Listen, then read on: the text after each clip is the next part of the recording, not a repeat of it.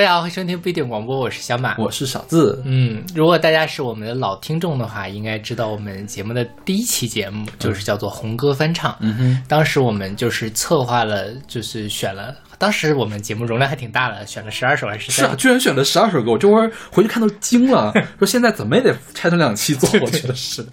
那就第一期嘛，当然就要做的认真一点。嗯当时我们就选了一些跟红歌，就是呃，就是后面的人去翻唱红歌，用一些比较新奇的思路去改编它。嗯，然后呢，我们这一次呢又这个 炒冷饭，我们又重新的策划了一下这个节目，而且我们把这个这两期我们打算叫它红歌新唱。嗯，就不仅有那些翻唱的红歌，还有那些，尤其是改革开放以来大家再创作的那些，嗯，就是歌颂党、歌颂国家的这些很好听的歌曲。嗯哼，然后，所以我们大概用两期的时间跟大家来聊一聊这些歌，我觉得都很都很好听，然后也都很有意思。嗯然后在开始节目之前，先来宣传一下我们各种收听方式。我们一个微信公众号叫做不一定 FM，大家可以在上面找到乐评推送、音乐随机场，还有每期节目的歌单。在每个推送的后面都会有勺子老师的个人微信号，可以通过那个加他的好友加入我们的听友群。我们还有一个网站叫做必定点 me，就是必定的全拼点 me，大家可以在上面找到使用泛用型播客客户端订阅我们节目的方法。嗯，我们的红歌新唱、红歌翻唱，就是我本台的第一期节目的第一首歌，是来自崔健的《南泥湾》。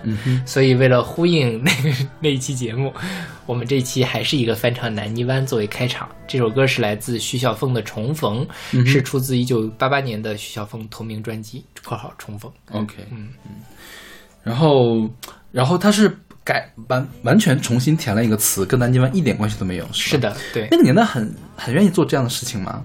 也没有吧？因为我看南泥湾就是最容易被下手的一首歌，是，你看他改了无数个版本，对，像这个呃粤语版的《重逢》，然后龙飘飘翻唱了一个华语贺岁歌曲叫《财源滚滚》，我本来想要不要选这首歌，然后还有亚还有电视剧《大都会乡里》的主题曲《最新平凡》，真的是 好神奇哦。对对对，那个最新平凡也是一个粤语歌。，OK，是，我觉得是因为《南泥湾》这首歌实在是也太好了。它本身虽然是一个歌颂南泥湾建设的一个主题曲，嗯它本来就是当初南泥湾实际上是在讲抗战时期吧，嗯，或者是八路军对对对，就是把那个呃三五九旅在南泥湾开展大生产运动而作。是把它改编成什么塞外的好江南嘛，嗯哼，这样的一个歌曲，但是因为它本身其实是有一点点民歌的底子，嗯哼，然后它的情绪又比较的缱绻，它不是那种伟特别的宏大的那种革命歌曲，是所以把它像它呃徐小凤这个版本改编成一个爱情歌曲，一点都不违和。嗯哼。是然后我们现在经常说的自己动手丰衣足食，就是那个时候毛泽东提出来的。对对对然后南泥湾就是响应了这个号召发展起来的。是的，对对。然后这个《南泥湾》是一九四三年的一首歌，嗯然后最早的演唱是郭兰英，嗯哼。然后他是贺敬之作词，马可作曲，嗯，马可也是很厉害，马可他当年是在那个后来的中央音乐学院的院长，嗯哼，然后他就是还参加了，比如说《白毛女》，嗯也是他主导的，也是我们这个国家非常厉害的这个泰斗级的这个作曲家。OK，嗯，然后这个歌，我们又回到 最开始吧，崔健那翻唱那个时候，嗯。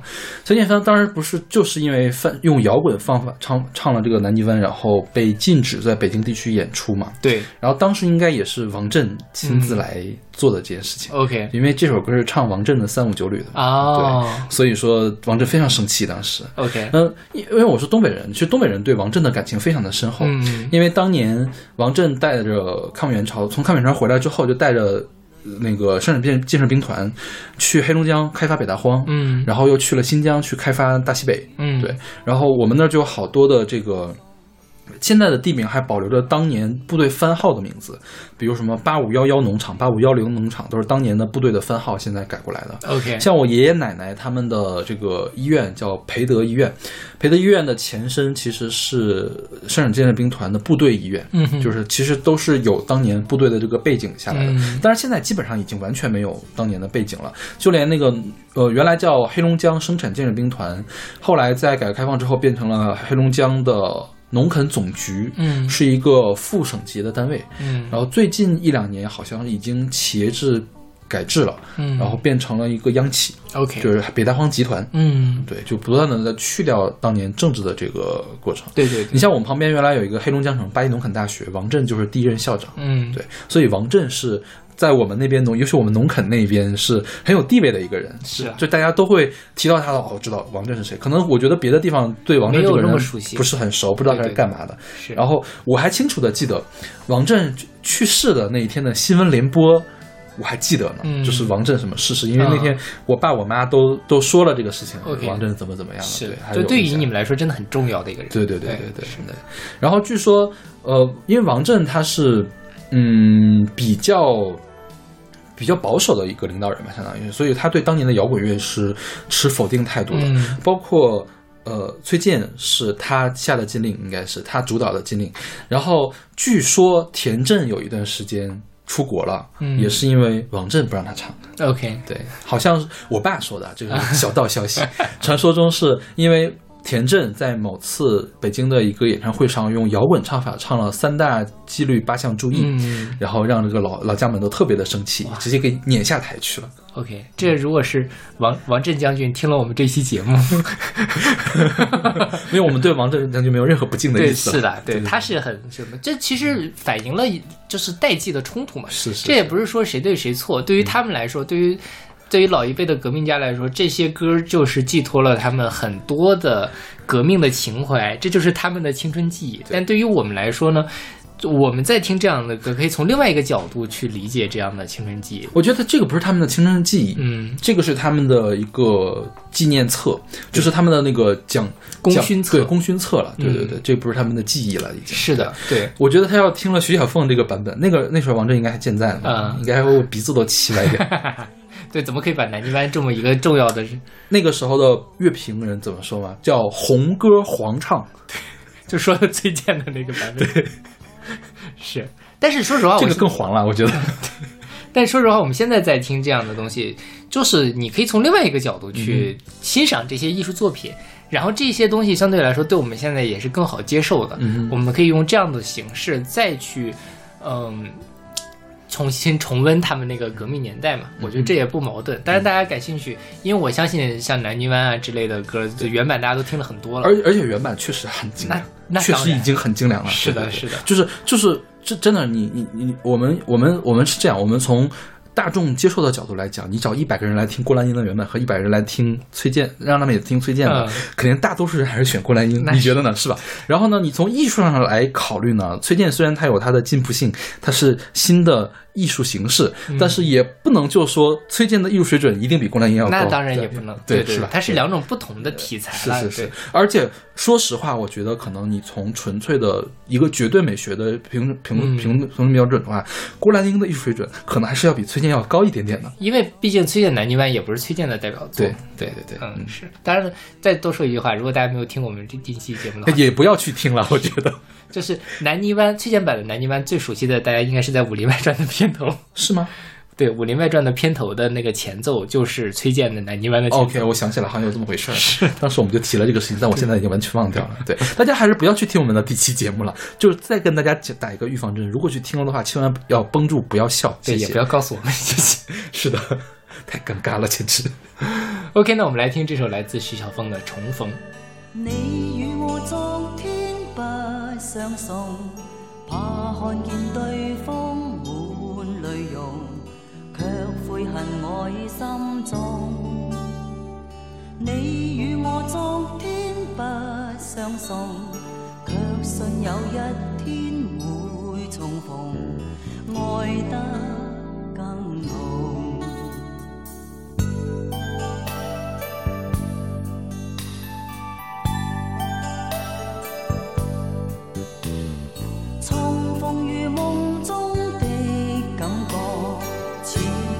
沧桑再度逢。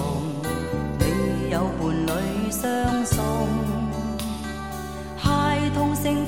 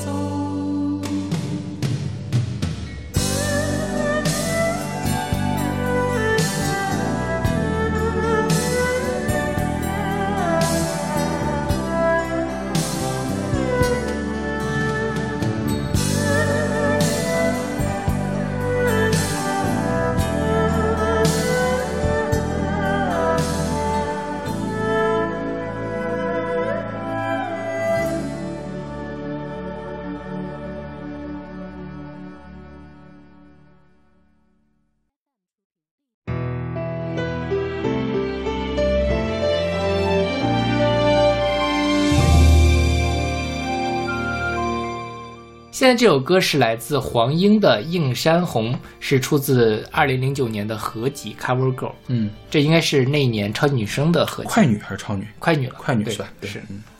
然后黄英当年是季军，有很多人说为什么给黄英一个季军呢？因为那个时候湖南台跟中央的关系特别不好，嗯就是大家中央就是中央电视台一直想打压这个湖南台，嗯，然后尤其是这个快女正是众矢之的，对，那怎么办呢？就搞一个专唱红多唱红歌唱的很多的人，谁呢？黄英。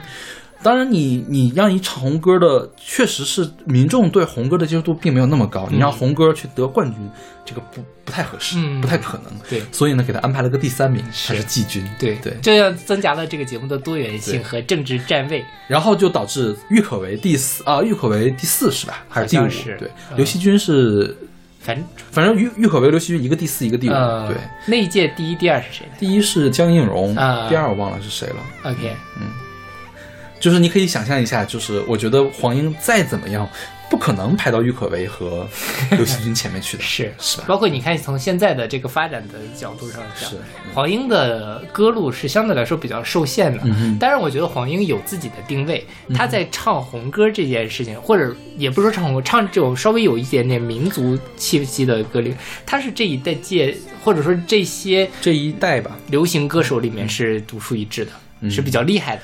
呃，就是可能是谭维维的下位，对对对，对吧？就没有谭维维厉害，但是谭维维的替补吧。是的，是的，对，有人，我就就这么说，好得罪人呀？怎么这么说话呢？是啦，对。然后这个呃，《映山红》是《闪闪的红星》的这个电影里面的一首歌，嗯哼，对，你看过这电影吗？我没看，你没看过？我没看我觉得我小的时候看这个电影，可能看了不止三四遍。嗯哼，就中央电视台总播，嗯然后里面那个主角叫潘东子，嗯，然后反派叫胡汉三，是吧？好像是我胡汉三又回来了。啊，这个我知道，就是这里面出来的。对。然后这个映山红应该是潘冬子要逃跑，然后他妈妈帮助他逃跑，嗯。然后他妈妈是被烧死了还是被打死在山上了的时候，嗯。他妈妈唱的歌，OK，对，就是很悲壮的一首歌。哦，对，对，然后这个《闪闪红星》里面还出了两首歌，一个是《红星照我去战斗》，嗯。什么红星闪闪嗯放光芒、那首歌，嗯。还有一个什么什么小小竹排水中游，嗯。李双江的代表作，嗯。对，都是《闪闪红星》里面出来的歌，所以这个电影还是很牛逼的。是的，对对对对。然后这个映山红是一个花儿，对吧？映山红就是杜鹃花，嗯，是我们那边是有杜鹃花，嗯但是说实话，我从来没有看过。我们那边是杜鹃花出名的，但是我每一次去看杜鹃花，总是季节不对。哎，咱们之前是不是讲过花的事儿啊？我是不是嗯讲过金、那个金达莱什么的？对对对，对吧？是，就是我们那边映山红也很多，呃，每年春游的时候，山山上什么叶子都没有，嗯。会先开一大片花，嗯。映山红 OK 就是这个东西，对，嗯。然后原唱叫邓邓玉华，是邓少华，邓玉华，邓玉华。邓玉华，对，嗯。邓玉华好像还有啊，《地道战》的主题曲是他唱的，，OK，对，啊，然后《地道战》插曲不是主题曲了，啊然后我觉得黄英这个映山红，它编曲还是比较有水平的，嗯，就包括他是用那种原生态，就是很靠前的那种声音来唱的，然后编曲呢也不是很常见的那种，呃，红歌的大编曲，对对。对，，它是加了一些比较奇怪的和弦进去的，嗯。中间还有一个转调，大转调，对，那个转调还是挺有意思。我当时就特别喜欢这首歌，是对，所以我我觉得虽然黄英打败了郁可唯，打败了刘惜君，但是因为他唱过这首歌，我觉得还是、还是值得打败一下。是的，是的，对，对而且这个歌当年就很出圈了，是是是，嗯对，嗯。但是黄英好像真的是后来就再没有唱过什么太厉害的歌了。我对就是我去听了一下他新的歌，就是完全没有印象，还是这种风格吗不是都是流行歌。？OK，嗯，嗯，他倒不如再做一些这样的东西。是，对对，这是他特色了。他是因为他嗓音真的很好。是。嗯。OK，那我们来听这首来自黄英的《映山红》。夜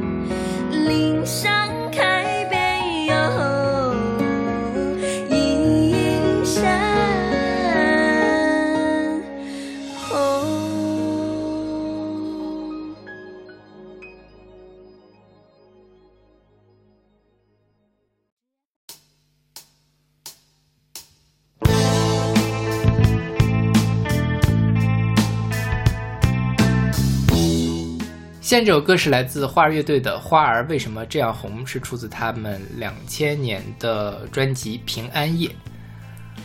我觉得这个名字特别的好笑，对呀、就是花儿唱花儿为什么这样红，真的是好好好那什么，好自恋，我觉得就是在玩一个梗吧。对，好自恋，我觉得。然后十四年之后，花儿就是大张伟出了一首歌，叫做《唱什么都红不了》。OK，好吧。然后他把这个歌唱的特别的颓丧，我觉得，对对对，花感觉好像好，感觉他他们好像也没有很红的样子。对，是的，这其实花儿那时候很红吧？对，是他们第一波开始什么但那个时候花儿的定位就是这种有一点点颓废的青少年朋克嘛。OK，我觉得现在如果说有一个什么特别红的人把革命歌曲这么唱，是会被骂的。就现在的这么说吧，我们这两期节目的所有的歌，你放到现在发，基本上都会被骂。OK，黄英那首黄英不是吧？对对，黄英这个肯定会被骂。对，然后花儿其实是翻唱过很多的红歌的，是吗？他们闪闪的红星他们唱过吧？哦，闪闪红星挺适合他们唱的。儿童团歌，哦上次我没是的，选，我上次选过他们那个歌，对，嗯他们很喜欢这个什么，而且就我觉得，因为那个时候花儿可能还是台湾人在做他们，而且他们在北京，我觉得他们政治站位比较高了。，对，所以就他们也不能说政治站位，政治敏感程度比较高了。是对，所以他们唱这些东西就觉得嗯挺好的，就是就是感觉也是有点阴阳怪气，是吗？不知道哎。不要乱讲哦。然后我们说一下这个歌吧，嗯这歌是花儿为什么这样红，是出自一九六三年的电影《冰山上的来客》，这个电影你看过吗？没有这个电影我看了不止一遍啊，我但是我我每次都没看完，啊都是没头没尾的看的，所以我也不知道最后讲了一个什么样的故事。然后我妈妈、我姨特别喜欢这个电影，嗯就是因为这首歌，嗯这首歌我觉得太好听了，太好听了对吧？对对对它是一首很缱绻，它是一个塔吉克族的民间歌曲，古丽碧塔对改编过来的。嗯然后它其实是在讲爱情嘛，象征着纯洁的友谊和爱情。嗯嗯就是大概这个故事就是这样。这个是个敌特片，嗯因为冰山上的来客嘛，冰山那个是设了个关卡，然后就是有，呃，就是男主角和女主角小的时候就一眼定情，但是女主角又走了，嗯然后呢，他们就以这首歌来定情。嗯然后那个等过了多少年之后呢，那个男主角呢在那守关，嗯。然后有个女主角呢是个特务，就冒充女主角的特务、嗯。来这儿想套取情报，，OK。然后呢对歌就没对上，啊，然后呢被发现了。啊，然后呢，后来真正的女主角出现了，他们是无意中在走路的时候哼了这首歌，被对方听到了，然后又相认了，在一起了。OK 就是很前，就是又有特务故事又有爱情了的，嗯这个设置还是很巧妙的。我一我一听你前面，我以为后来女主角变成了特务，啊，没有，然后两个人相爱相杀。那倒没有。你觉得那个时候可能拍这样的剧吗？对，然后男主角啪一下把女主角给打死了，然后男主角啪自杀，那时候不会拍这样的剧了。这比较像是香港的会拍的。一九六三年，一定要就是一定要正这种这种事情一定不是正，这种事情一定要大团圆。对否则的话就会给人什么样的感觉呢？就是说你你做了这个事情对你没有好处，你对对是吧？对吧？是的，对，对，嗯，有道理。但你刚才那故事也很好，就包嗯。哎、那女特务和那个女主角长得一样吗？有，因为他们很久没见了，哦所以不知道长得、不知道长得，所以长得不一样。明白了嗯哦，那还行，没有那么狗血。对。对，要是如果是现在翻拍的话，就是女主角的孪生的妹妹，嗯，然后长期是生活在没必要。因为你想那个是六几年，也也没有照片什么的，通讯也很不发达。对其实就是利用信息不对称嘛。现在特务也不用从那个关口去进来了，是吧？对对对就说现在的剧更狗血一些。OK，嗯，其实我觉得你那个剧情比较还还更 focus 一些。嗯对，对，嗯，这个拿到什么小百花奖的最佳导演奖。，OK，但是这是长影自己颁的奖啊，这本来就是长影的电影，但是当年长长影很厉害了，哦，它居然是长影的，对它不是那个新疆题材的吗？我原以为是那个长影。长影很长一段时间应该是国内的老大，嗯，对嗯，对，后来才外放出去的，对，是对，对。然后这个歌作曲是雷振邦，雷振邦，反正之前我们在讲八十年代那个歌曲的时候已经讲过很多了。，OK，嗯，OK，那我们来听这首来自花儿乐队的《花儿为什么这样红》。花儿乐队已经解散了，我还是觉得好很好笑，是，我他们真的很很会选歌。是，花儿为什么这样红？为什么这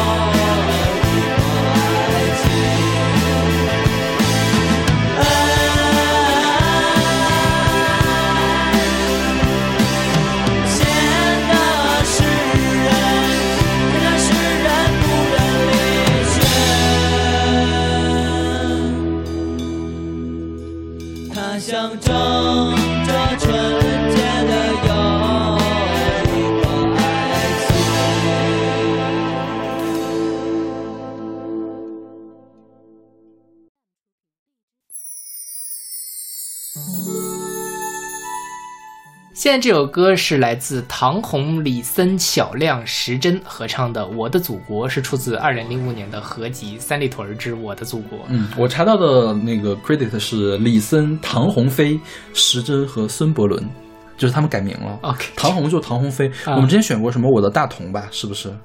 啊，对，就是他唱的。是他呀！对啊，天哪，怎么了没有想到。？OK，因为我没有查到他们几个的资料。OK 啊嗯，然后这首歌是我保送的，为什么呢？因为我知道小马一定会把这首歌给 pass 掉的，因为这个歌是特别伪光正的那种主旋律的唱法，就是跟现在一般的主旋律好像也没有什么特别大的对对对区别，所以小马老师会非常的疑惑，我为什么要保送这首歌呢？对啊，你为什么要保送这首歌呢？我很想问你这个问题。是这样的，当时呢，我是我们学院叫什么？我们学院党校党支部联席会的干部吧，相当于是。啊啊然后我们会组织党课，党课之前呢，就通常会放音乐，一般都放什么呢？国际歌，嗯，就是一直在循环国际歌，你知道吗？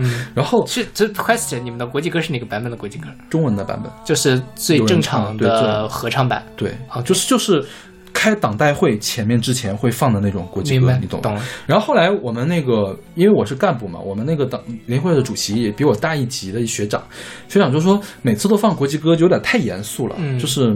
我我跟你们找我我找到了，我最近听了一首特别好听的歌，然后就是这首歌，这个我的祖国，就是它属于那种你在党课上放吧，又也不奇怪，嗯，对吧？它还是很正的，对但是呢，它又没有那么严肃。是他们这几个人在用非常非常流行的方式来唱它，就是用一些怎么说呢，八十年代看就很黄色的一个咬字去唱它，是吧？对，所以呢，这个歌你在党课之前放是完全没有问题的，是的，但是呢又没有那么严肃。对对对对。然后这个就是承载了我一年记忆的一首歌，OK，这歌其实你说好听吧，它也是好听的，嗯，但是就没什么特点。就有点无聊吧。对对对对是，就是我们为什么不去听郭兰英的版本呢？对对，又出现了郭兰英，是。然后这个专辑叫《三里屯之我的祖国》，之前我们上一个红歌翻唱是选过这里面的歌的，嗯。大海啊故乡钟立风的版本，对对。嗯。然后呢，我这次才明白，这是里面这几个人应该都是三里屯的歌手。哦，OK，然后签了他个麦田，出了这么一张专辑，嗯但后来反正也没，大部分人也没什么水花。三里屯之我的祖国嘛，这三里屯之什么什么什么，是当时泰克麦田出的好多好多系列的一个合集。对嗯，，就是三里屯的歌手，对对对。对。然后这些人啊，我还真查了一下，我看这个李森是个辽宁人，嗯。他呢曾经在那个沈阳音乐学院是科班毕业的，九七、年的时候曾经唱《人鬼情未了》的主题曲，被克林顿接见过，在人民大会堂唱。，question，为什么要唱人鬼情未了？就是，就像你你比如说那个邓小平去美国，美国人还要唱首《茉莉花》，这个就是一种礼仪了，哦哦哦，外交礼仪人人鬼情未了是啊，是外国歌曲，是美国美哦国的电影嘛？我就以为是国内的那种野鸡啊翻拍。没有，人鬼倩女幽魂是个是那什么嘛？是奥斯卡的的电影嘛？哦哦对哦哦，那就很合理了。OK，我理解错了。对然后呢，因为零三年的时候好像是家里出了什么事情，然后就、就是隐退了。嗯，然后最近又在出了，所谓最近是五年前啊，五年前对。然后这个唐鸿飞原名唐红，是内地的民谣女歌手。嗯零四年参加 QQ 之星歌手大赛，获得北京赛区冠军。对，后来我觉得她最好的听的歌还是我我的大同我的大同那个嗯歌，但是后来好像也没有什么特别的那什么。嗯最近一次活动也是五年前，二零一六年推出个人单曲《杜母的泪》。谁？杜姆，绿杜姆，黑杜姆那哦个杜姆，对。学佛了开始。然后这个还有一个叫什么来着？小亮不是小亮，时珍时针。嗯时珍是个女歌手，嗯资料完全没有，嗯一共就三首歌嗯是能查到的。还有一个叫孙伯伦，嗯孙伯伦是哈尔滨的男歌手，也是 QQ 新歌手大赛出道的第三名，最受欢迎歌手奖。然后反正也是没什么水花。对的，没什么水花，就是嗯一般。啊，他参加参加过《中国好声音》第四季盲选第二期，成为那英队学员。哦，那还是上过电视的，对对对对对，还可以啊。啊，他上他们都上过电视啊。然后唐鹏飞是上过《好声音》第二季比赛，嗯是那英组十四强。十四强是不是基本上就没往前走？然后一一年的时候，唐凤飞参加过非同寻非同凡响全国十九强，嗯，嗯，反正都是比较靠后了。都是那英喜欢的路数。嗯 也是啊，我觉得让那英来唱这歌也可以，就这么唱来也可以，对对对，可以是是的，对对。那英嗓子可能现在不太行了。是。嗯，然后这个电影是上甘岭的，对，这是是就是电影上甘岭的一个插曲吧。是对这抗美援朝的故事嘛？对，哎嗯。然后其实我后来想了一下，就是知道它是上甘岭了之后，我想了一下，这个歌词写的还是很神的。嗯，因为你想，如果让你写上甘岭，你怎么写？你要描述什么，是吧？他们它其实是绕开了上甘岭这个事情，嗯描述的是一个更加私人化的一个东西。他是在讲上甘岭的战士怎么去思念自己的祖国。对对对对，而因为上甘岭跟其他的不太一样，就是如果我们讲抗美援朝，哦，不是我们讲那个解放战争也好，抗日战争也好，我们是在本土作战，嗯所以你对家乡的想法和上甘岭的时候，大家在朝鲜再去想一条大河波浪宽，这个想法就不一样了。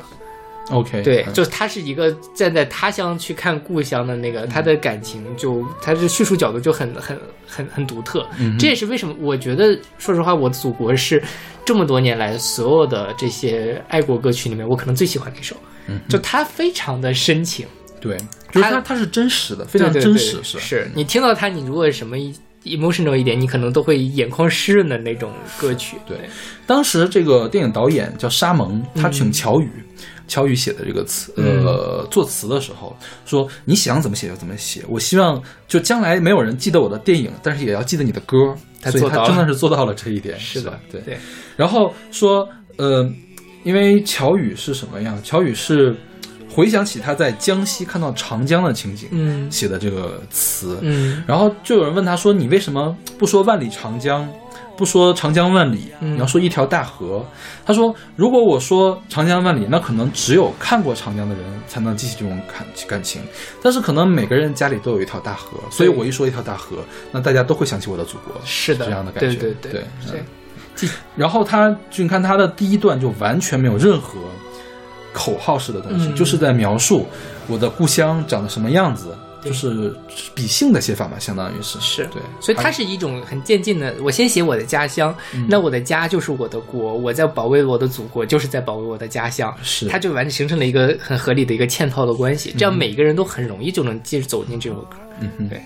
然后关于这首歌呢，就前几年有一个公案，就是龙应台龙应台女士一九呃二零一六年的时候去港大去演讲，嗯她就那个讲一首歌一个时代，他就去讲，比如说像《绿岛小夜曲》至于台湾的那个意味是什么之类的，然后他就去弄完了之后就有互动嘛，他就问到了那个香港浸会大学的副校长周伟丽，问说，那你的这种。对于你来说，这你的一一首歌一个时代的歌是什么呢？周伟丽说：“我的祖国。”嗯然后刘云台就，刘云台可能真的没有听过这首歌，我觉得。然后后来就是全场大合唱这首歌，呃，然后龙应台就是啊好啊，这怎么怎么样。后来这事儿就两边吵起来了嘛。嗯然后因为就是大家觉得龙应台反应很尴尬，或者是觉得香港人在这个时候表现出来了他们伟大的爱国情怀怎么样的。嗯对，但我觉得就吵架的部分先另说了，但这哼，他们到底因为什么吵呀？我没听明白吵点在什么地方。就是龙应台的反应让大陆网友觉得不是很好，龙应台应该怎么反应呢？就是大陆网友觉得龙应台应该怎么反应呢？觉得也是他的祖国是吗？somehow 类似吧。因为我觉得大陆网友可能不知道背景是什么样的。当年抗美援朝的时候，台湾是站在美国那一边的，是是吧？对，所以他就觉得尴尬嘛。对呀就是觉得说龙应台很尴尬，嗯说香港人非常的在这个时候站到了正确的位置上之类的，嗯，类似于这种。然后可能龙也是龙应台没有想到是这个，嗯。会说出这样，因为他上一个访问另外一个副校长的时候，他说是一个 Frank Satrina 还是什么的一个。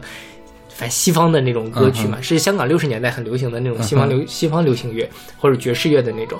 然后这事儿其实很有意思，就是这个周伟丽她实际上是香港人，嗯哼，她是在香港长大的，但是事实上在六十年代末七十年代初的时候，西大陆这边的红色文化是深深的印证到了香港人身上。OK 因为他们当时也有自己的这样的阶级斗争的问题，他们也在搞工人运动。那这个时候，大陆的很多的红色歌曲，包括《我的祖国》，就传到了那边去成为了他们的青春记忆。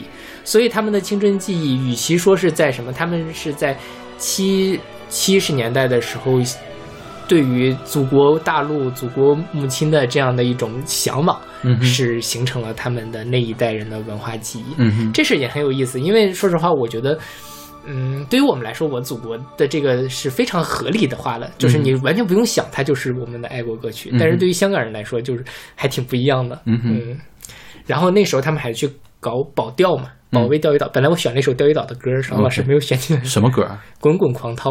哦，那是保钓的歌，居然对哦，对，那因为我完全没有看看懂是什么东西。嗯嗯，对，就是保卫钓鱼岛嘛。那个时候也是香港人那个时候去的一种爱国的方式。嗯哼所以我觉得大家有的时候去讨论这样的事情的时候，就去看看，就是历史上大家其实都是很有爱国情怀的。我们对于这种中国人对于中国的这种认同，其实是一直都在的，嗯不是对，即便是在港英统治的时候，大家也都还是。凝聚在这么一个所谓的文化的呃、对内核里面。中华民族的一个同样的内核里面去了。嗯对，然后还有一个特别有意思的事情，当时朗朗曾经去白宫去开演奏会，嗯，就当着美国总统的面弹了《我的祖国》，对，因为这个抗美援朝嘛，刚好跟美国打仗，而且咱们还起码打平了吧？对对是吧？对是对吧？然后也挺有意思的，我觉得。所以我觉得，对于龙应台后来对这件事有回应，龙应嗯台写了一篇文章，就是大河就是大河，稻花就是稻花，每一个地方都有自己的这个自，对于每一首歌都有自己的记忆。嗯我觉得也确实是这样的。嗯就是对于香港人来说的记忆是什么，对于我们来说是记忆什么，或者对于老一辈人对于抗美援朝这件符号的这么强烈的记忆是不一样的。说实话，我觉得朗朗在弹这首歌的时候，可能也不会那么的明确想到这是首抗美援朝的歌，我觉得不可能。当然有可能他故意的。对，你就想一个人能有一辈子能有几次去白宫演奏的机会，能有去给美国总统弹琴的机会，是他一定是深思熟虑了，然后做出了这个选择。说说起来啊，这这这类似的故事，就是当初奥巴马访问中国的时候，送了有人送了他一幅字“观海听涛 哎，奥观海这个名字怎么来的”，呀？就是这儿来的嘛。OK 就是要听涛的话嘛。哦，哦明白了。这都是一些很有趣的历史。OK，OK，那我们来听这首来自唐红，谁来着？你来说吧。李森、唐鸿飞、时珍和孙伯伦的《我的祖国》。一条大河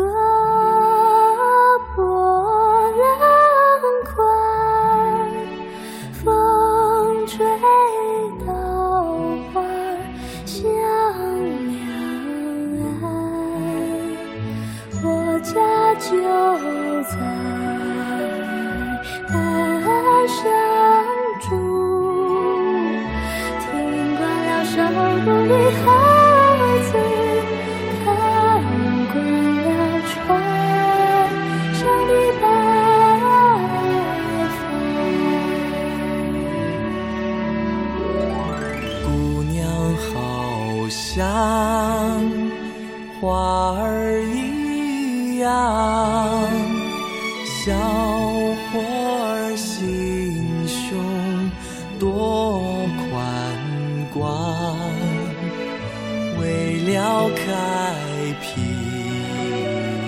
新天地。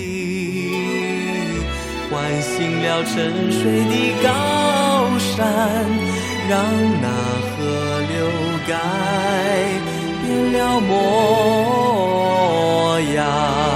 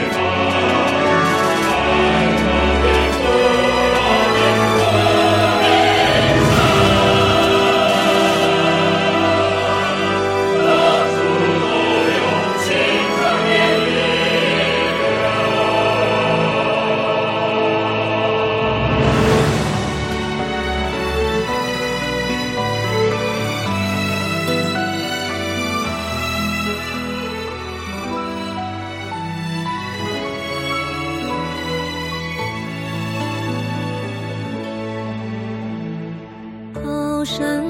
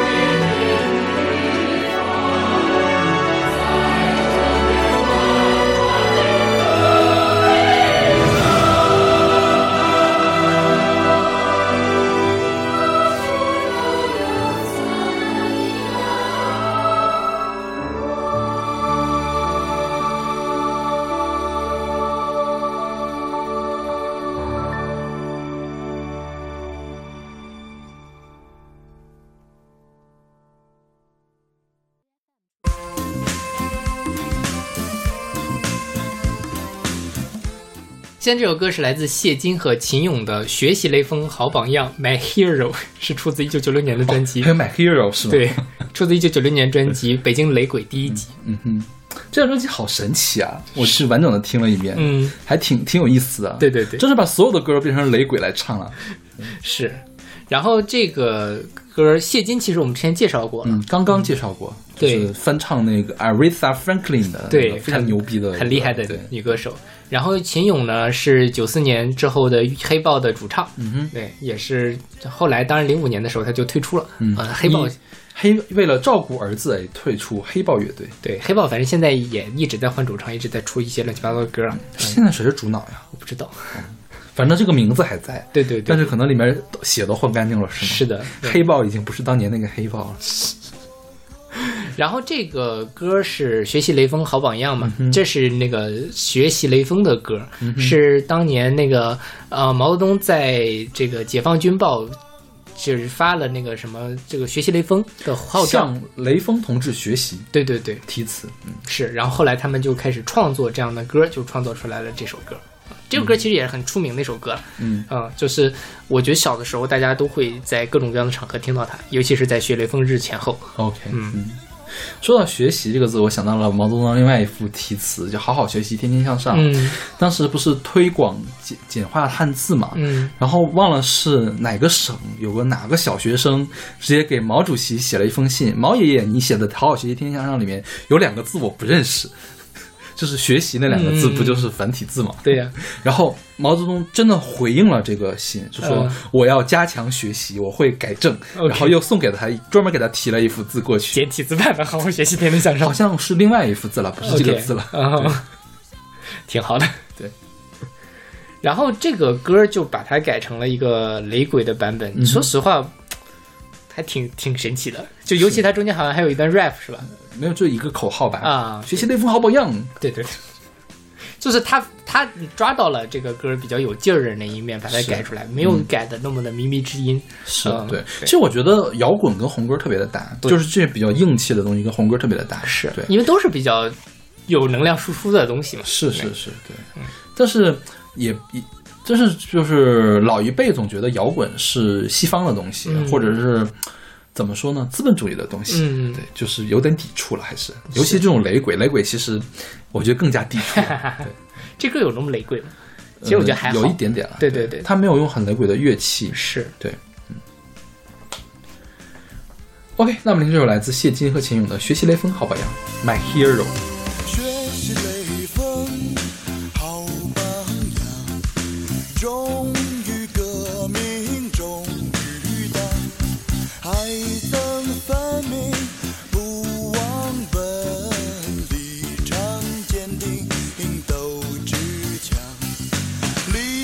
当真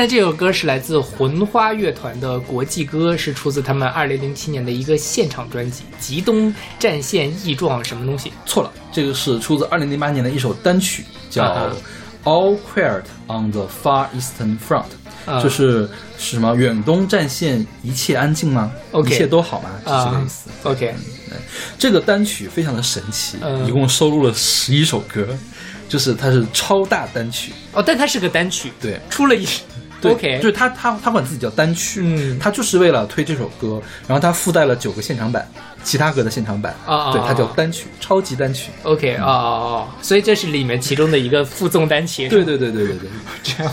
很神奇吧？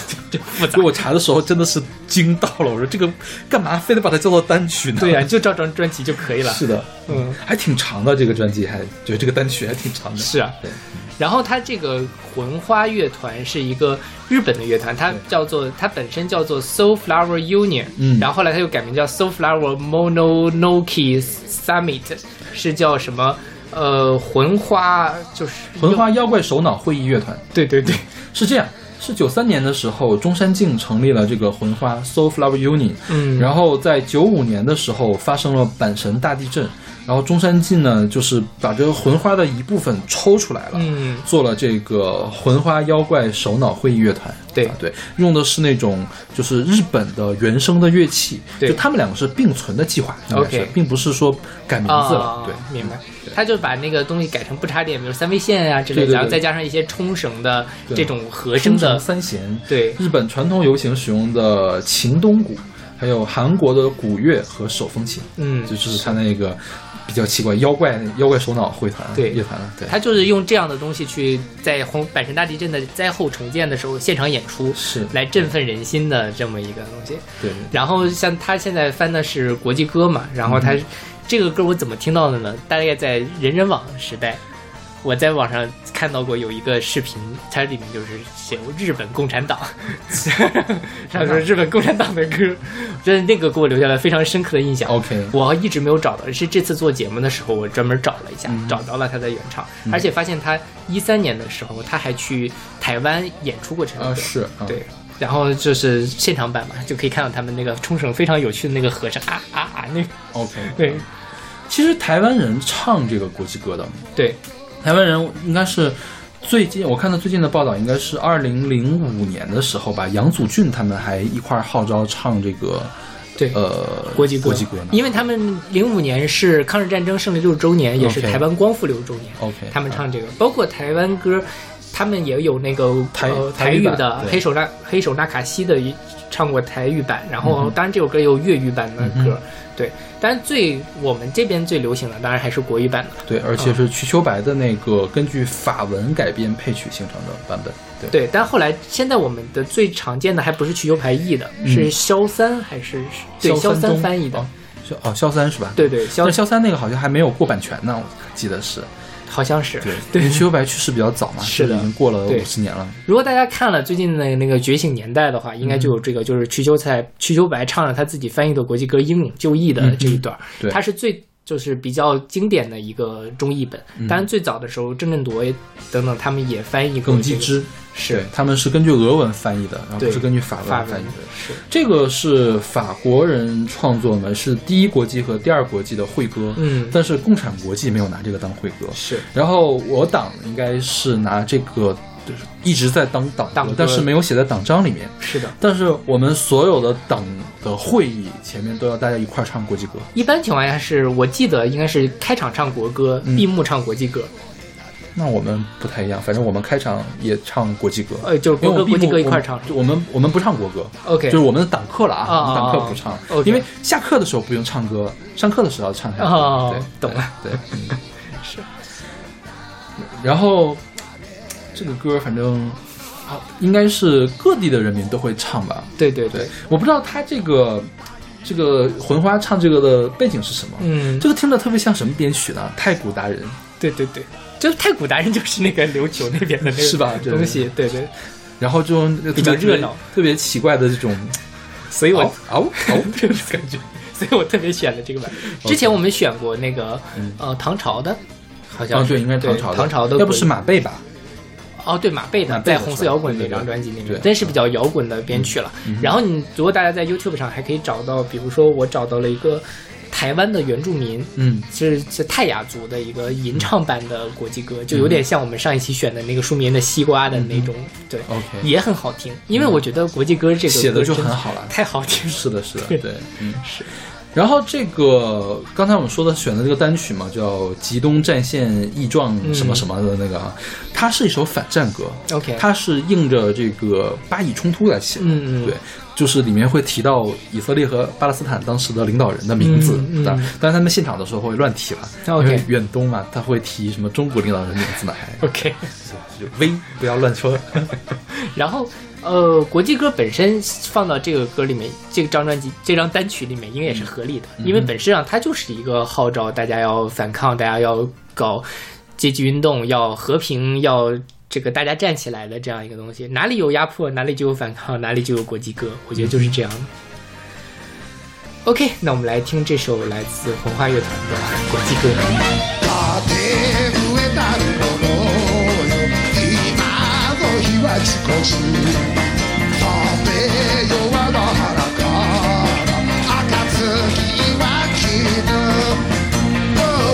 の二人立つい花は地に燃えて海を隔てつわれらかいなむさきの今戦わぬ今奮い立て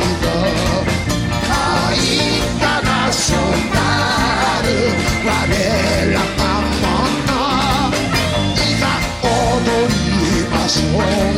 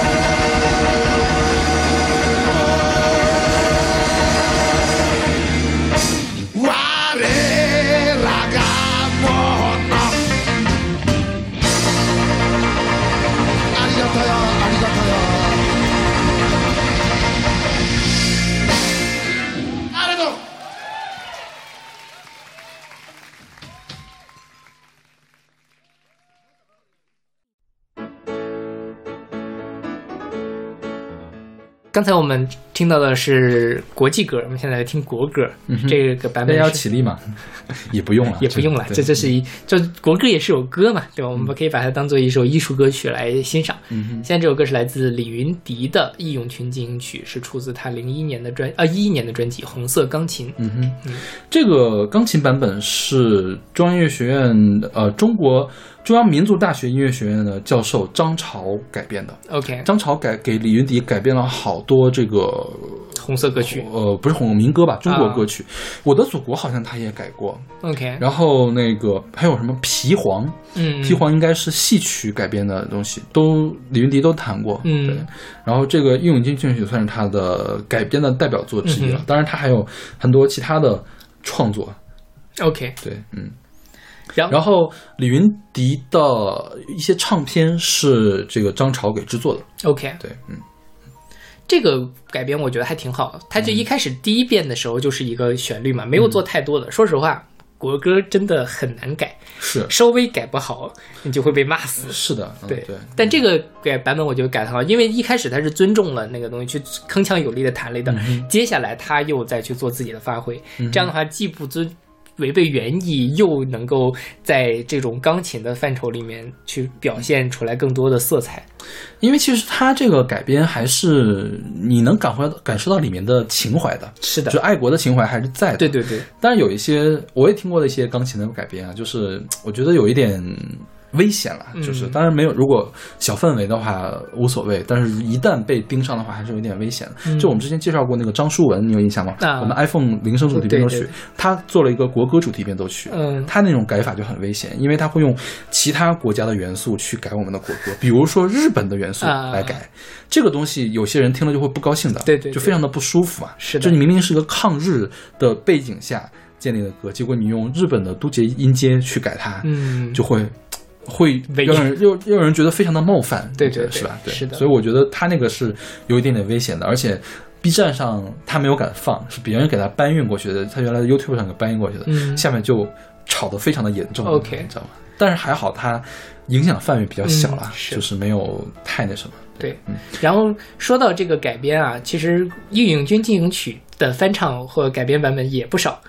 是吗？对，就是抗日战争期间，这是这啊个建国之前，建国之前的事情呢，是美国的黑人歌王保罗·罗伯逊用英文和中文都唱过这首歌。OK，，对，因为是抗日嘛，也算是、这算是那个西斯，对对对，是一个 YouTube 上是有那个视频的，有他中文唱、英文唱的版本都有。嗯，然后后来呢，比较出名的是，也不是出名了，你记不记得我们选猴子的时候有一个《西游记》舞台剧，嗯哼，它里面改了这首歌，啊，有吗？我们一点印象都没有。就是加了一大概就用了四个小节吧。OK，嗯，但是你如果这首歌红了的话，一定也会被骂死的。OK，啊、他就拐的比较诡异了，因为他那个本身是一个《西游记》的主题，《西游记》主题的音乐剧，嗯所以他一定要改的比较东方魔幻、迷幻的那种感觉所以就改的比较不成样子。嗯，但是如果大家去听一听，也挺 interesting 的。OK，嗯然后那个《义勇军进行曲》其实是我们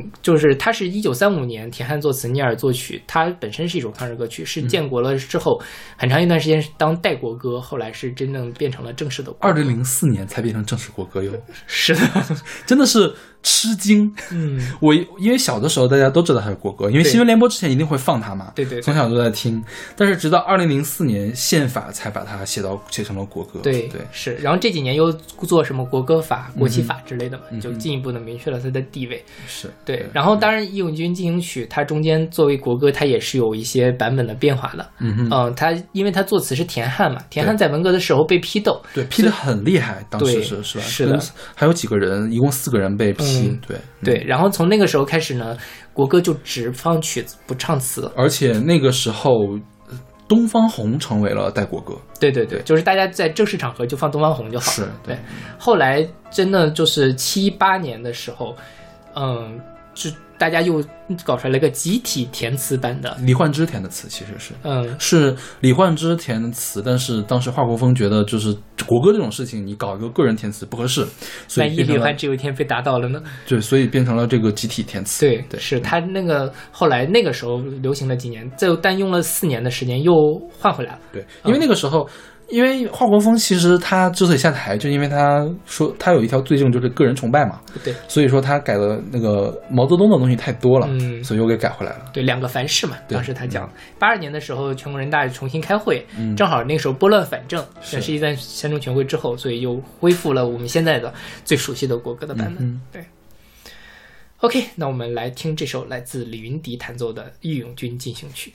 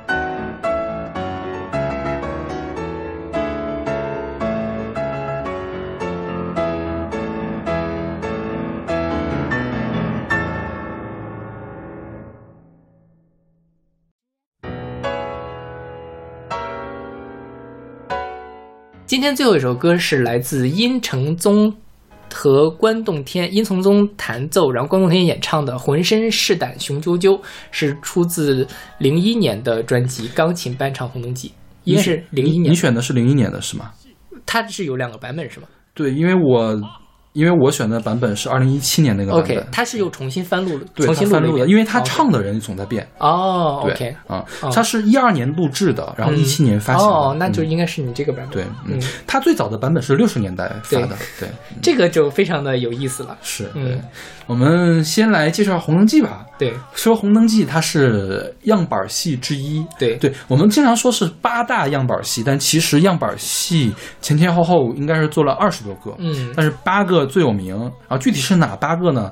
还有大家的说法。对不同不同的说法，但是《红灯记》绝对在里面。对对对，然后我小的时候记得听了最长的、最常听到的一句是什么？奶奶，你听我说。对对对什么我家的表叔数不清是吧？是的对。然后我我也只听过那一段，相当于是小的时候。嗯然后还有就是海港什么大吊车真厉害，对那一段，然后还有红色娘子军，还有智取威虎山，对对对对。今日同饮庆功酒，对，哎对，沙家浜是不是也是？沙家浜也是，对，就阿庆嫂那个什么，对，而且很多很多的样板戏说的都是我们家那边的事情，林海雪原就是智取威虎山是牡丹江的事情。，对，这个《红灯记》呢，讲的是铁道工的故事，发生在什么原型是什么地方呢？叫密湖铁路。密是指密山，虎是指虎林，嗯这可能是虎头，嗯就是我们家门前的那条铁路。OK，哇哦，好厉害毕！竟我们也是共和国长子嘛，是不是？是然后呃，《红灯记》其实就像你说，奶奶，你听我说这段是大家小时候应该会都会去学的音乐课这一是段，嗯我本来想选那个，但是那太短了，五十七秒还是嗯五十八秒。对嗯，，这个歌唱段起码还有三十多三分多钟呢。对对对对，是。然后呢，当时出了这个《红灯记》之后，殷承宗就去出了一个钢琴伴唱《红灯记》的版本。嗯，殷承宗说，他当时这叫曲线救国，因为他们想要他想要保留钢琴的教育和钢琴的这个什么，因为那个时候其实，呃，除了八个样板戏之外的很多文艺作品你都不能再演了，是就是在文革期间，所以他就出了这么一个东西，那相当于钢琴工作者也可以加入到这个潮流里面去是来做，他是这么说的。嗯。然后呢，也确实是留下来，因为我他说这个从钢琴跟京剧的这个匹配还是挺难的，嗯，因为本身京剧是一个你需要那个拉二胡嘛，他把二胡、京胡给弄掉了，对对对。弄这个东西还是有点儿是需要创新有一点点，不伦不类的，说实话，你觉得呢？我觉得还好啦，我我自己觉得还就是你想他他这个东西有钢琴，哦，好有那个戏曲的打击乐那个梆子，对对对。对，我就觉得有点奇怪了，说实话。是。当然，这个水平还是很高的。对对对。对，然后后来呢，这个殷承宗在文革之后就遭受到了审查，嗯哼。因为说是他当时是四人帮的那个同流合污的呀，怎么当时四人帮曾经要组阁嘛，对。他入了这个组阁名单，拟任全国人大常委会副委员长。嗯，当然就是因为森邦倒台了嘛，他就什么，后来他就去了美国，对嗯去加入了美国籍，但是他后来还是一直在做这样的。就是他演奏的还是以这种为主的，因为他是黄河协奏曲的首演者，对，是的第一个演奏的。对其实他也被列在了作曲者里面，但啊，据说嗯是楚望华独自创作的但是当时不都实行这种集体创作嘛，啊所以又附上了。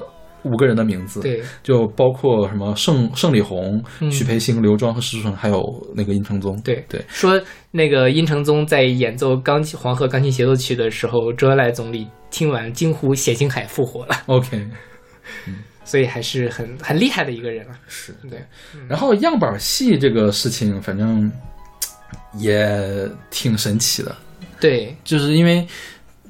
因为我爸其实对样板戏的感情很深，嗯。他很喜欢样板戏，嗯，因为毕竟是从小就开始听的事情。对，但是真正做文艺的人好像又很烦这个样板戏，比如说巴金，嗯。听到样板戏就浑身难受。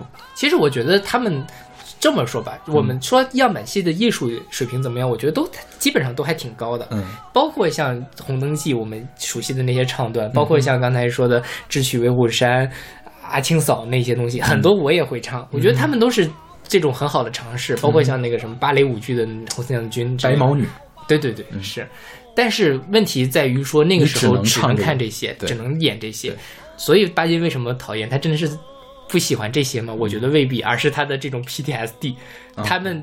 对于经过了那个时代人来说，除了这些东西都不能听，都不能演。而对于一个有创作欲望、有表演欲望的人来说，我却只能演这些，那对他们来说是非常大的折磨。OK，对，所以我们讲就百花齐放嘛，我们可以有这样的很好的这样的革命题材和现代艺术形式的尝试融合，我觉得都没有问题。他他们的很多，如果你抛去这样的时代背景来说，样板戏的很多东西现在也都是经典。嗯哼，对，但是如果我们只有这些的话，那可能就是另外一回事儿。哎，现在样板戏还会有人演出吗？有啊，多吗？好像不太多了，是吧？我觉得像那几个革命京剧是一直有人演的。嗯哼啊、因为真的很好，我自己也觉得真的挺好的。红色将军我不知道有没有人在演，嗯哼白毛女应该有。来，我念一下吧，都有什么啊？嗯智取威虎山、红灯记、沙家浜、海港、龙江颂，你看有什么黑龙江的？还有那个奇袭白虎团、红色娘子军、平原作战、杜鹃山，杜鹃山我觉得还有在演的。嗯，磐石湾没听说过，红云岗没听说过，神椅子没听说过，战海浪没听说过，金江渡没听说过，夜渡没听说过，草原兄妹没听说过，新保管没听说过，然后吗？半兰花生没听说过，是什么鬼啊？然后红色娘子军、白毛女、沂蒙颂、草原儿女。然后苗山风云，嗯还有闪闪红樱的闪闪红星的这个舞剧作品，嗯都是样板戏。嗯，OK，嗯还有什么交响诗刘胡兰，嗯然后再就是其他的一些这个京剧的呃交响乐的改编版本，或者是钢琴的改编版本。OK 对，所以你看，像这么多样板戏，当时都是样板戏，真正大浪淘沙，现在被我们记住的也就那么几个，是所以他们艺术水准还是有高有低的。OK 嗯，OK，那我们这期节目就先暂时到这儿。下一期我们主要讲的是更摇滚一些的红歌翻唱，还有一些就是改革开放之后创作的新创作新红歌的新红歌。对对对对 OK，那我们下期再见。下期再见。